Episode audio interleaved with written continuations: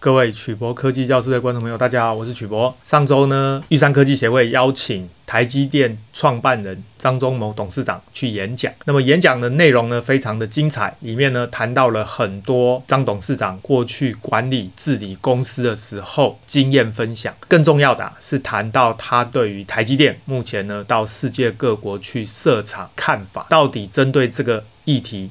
张董事长有什么样的看法？今天呢，我们来跟大家谈一谈这个话题。所以呢，我们今天的题目是张忠谋董事长谈经营人的学习与成长。台积电该跟留台湾还是走向世界？第一个呢，我们来谈一谈科技业的执行长应该具备技术背景吗？第二个呢，谈到啊，当时英特尔的执行长基辛格对张董事长呢有点不客气，他说啊。现在对台积电也很不客气啊，到底是哪里不客气？第三个呢，就是全球化的趋势，世界呢到底是不是平的？再来啊，就谈到基辛格，甚至呢也大力的在宣传啊，台湾跟南韩不安全。第五个呢，就谈谈美国半导体在地制造的挑战大，是不是可行？最后呢，就来谈一谈台积电该跟留台湾还是走向世界？我们今天的资料呢是取自数位时代的采访编辑卢家柔，题目是张忠谋首谈。半导体在地制造的挑战，不看好美国重回荣景，台积电的竞争力在于跟留台湾。第一个话题啊，就谈到了科技业的执行长是不是应该具备技术背景。台积电的创办人张董事长认为呢，科技业的执行长应该具备技术背景。英特尔的执行长基辛格也曾经在公开场合表示，执行长技术背景的重要性。这个观点呢，张董事长是认同的，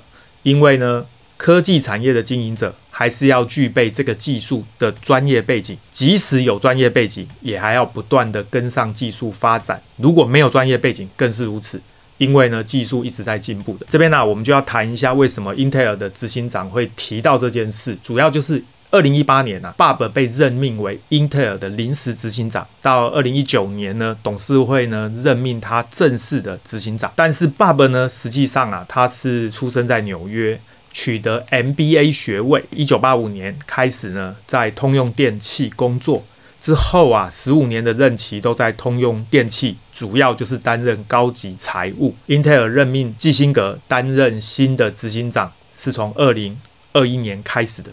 也就是啊，英特尔在二零一八到二零二零年的这两年间呢，主要就是由一位财务背景的人担任公司的执行长。英特尔也就是在这两年呢，业绩其实不断的被 AMD 给抢走。英特尔基辛格被任命为执行长之后，特别提这件事情。那显然呢，就是他认为啊，英特尔之前之所以啊会不停的流失客户，造成公司的衰退。是因为 Bob 这一位前执行长呢，他是财务背景的，所以呢没有办法领导英特尔跟他的竞争对手来竞争。对于刚刚基辛格的说法呢，我个人是部分赞同，部分呢并不赞同。事实上呢，科技业的公司呢，它的领导人到底是不是技术背景，并不是重点，重点呢还是在于。是不是可以时时刻刻的学习跟上脚步？张董事长也说了，就算你是技术背景，在担任公司的领导人的时候呢，还是要不停的学习，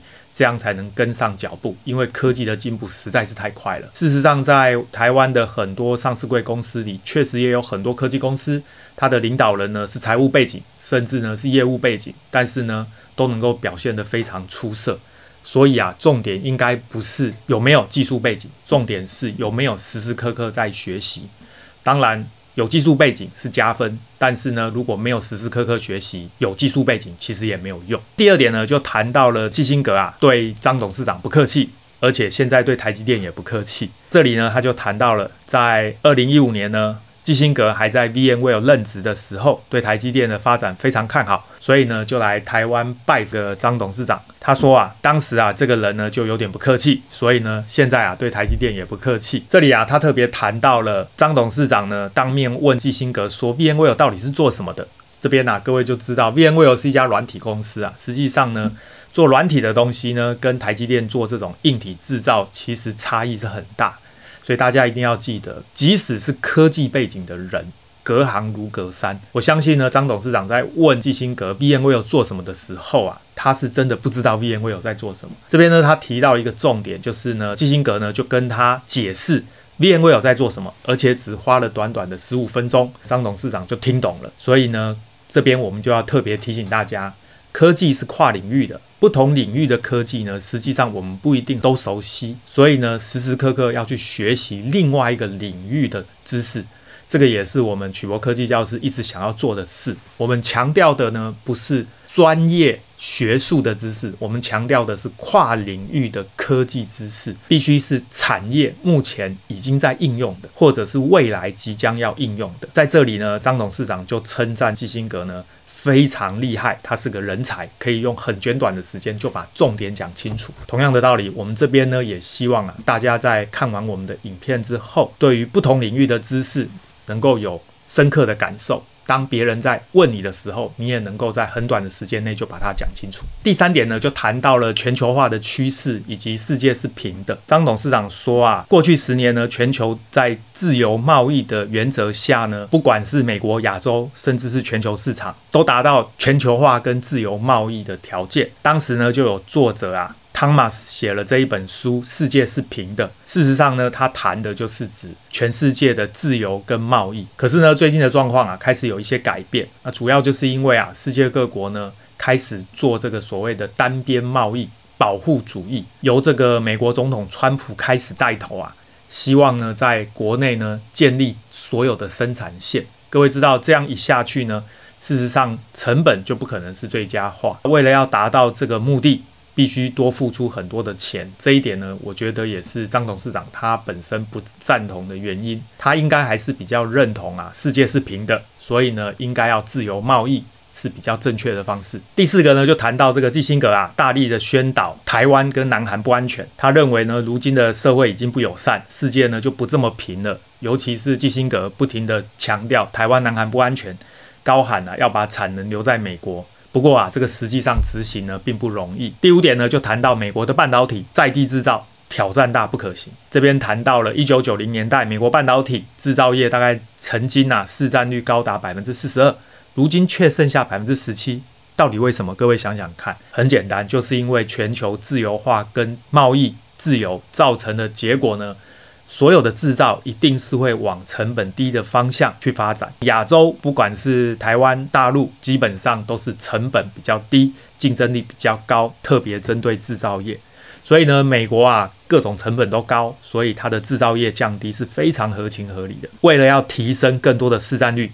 美国呢，就试着要扩张来提升产值。这个部分啊，张董事长认为呢，美国想要借此完全回到过去的光景是不可能的，确实如此。但是呢，如果强行硬做，就会面临到很多的挑战，因为啊，所有过程里面供应链需要的成本会远比原来的成本高出许多。甚至啊，这个波士顿顾问公司的全球半导体业务负责人指出，美国如果要把半导体的供应链自给自足，至少要花。一兆美元前期投入，而且每年还要支出上千亿的投资。最后呢，就谈到了台积电到底该跟留台湾还是走向世界。张董事长谈到半导体在地制造挑战大，不看好美国能重回荣景，而且特别强调台积电竞争力呢是根于台湾，所以呢，半导体在地生产的局势不可逆。台湾啊，要维持竞争力，就需要跟留台湾。会议里面呢，张董事长也提到，半导体在地生产是不可逆转的。现在全球化的发展在倒退，自由贸易也变成有条件进行。这就是我们一直强调，从川普总统开始，现在呢，世界已经不是完全自由竞争的时代。最后呢，他还是强调台湾的半导体产业在全球可以持续保有竞争力，但是前提必须在台湾营运，这个也是台湾唯一的选择。这边呢，我们简单做一个结论啊。显然呢，张董事长现在的评论是要台积电跟留台湾，但是呢，刘董事长现在的做法却是让台积电走向世界。到底谁的说法才对呢？坦白说，一家企业要成为世界级的企业。很少有把企业锁在一个地方的。各位回头去看全世界，所有大型有竞争力的企业，几乎都是跨国企业，利用当地的人才，吸引各种聪明的人来帮这个企业赚钱，最后呢，这个企业才会成长茁壮。所以我个人呢，其实更支持刘董事长现在的做法，也就是呢，让台积电到世界各地进行改造转型。让它成为一个全球化的企业，吸引世界各国的人才。但是呢，其实张董事长也没有讲错，原因是因为主要呢是我们谈的这些跨国大型的企业，有竞争力的，包含苹果、Amazon、Google、脸书、微软，其实呢都比较是偏向软体公司，而不是制造业。台积电是制造业，制造业呢到成本高的地方，包含美国、欧洲、日本去设厂，实际上并没有太多的竞争力。所以呢，我觉得张董事长的说法也没有错。基本上呢，把台积电这样的制造业跟留台湾，确实是最有竞争力的方式。所以呢，台积电啊，现在到美国设厂已经开始动工了。他们现在面临的问题呢，就是样样都贵。结局呢，你去算一下，可能啊，这个毛利就会下降。到时候呢，唯一能做的事情只有涨价。所以制造业到世界各国去设厂，事实上呢，确实啊，不是吸引人才这么简单。还必须要考量到呢，到底啊生产出来的东西有没有竞争力？站在这个角度来看呢，其实张董事长的说法是对的。所以啊，这中间要怎么去拿捏？也就是说呢，你要怎么样到国外去设厂，才能够吸引到全球优秀的人才？但是呢，又要能够想办法控管成本，必须呢把成本降到最低。哪些制造的部分要在台湾？这个其实就考验了现在。执行长跟董事长的智慧，我们呢就慢慢的来观察，看刘董事长带领之下的台积电如何呢转变成一个世界级的跨国企业，同时啊还要能够守住毛利，提高企业的竞争力。好，我们今天的节目就到这边。各位呢，关于张董事长的演讲有任何问题，欢迎大家发表在影片的下方，我们再来讨论。谢谢大家，晚安，拜拜。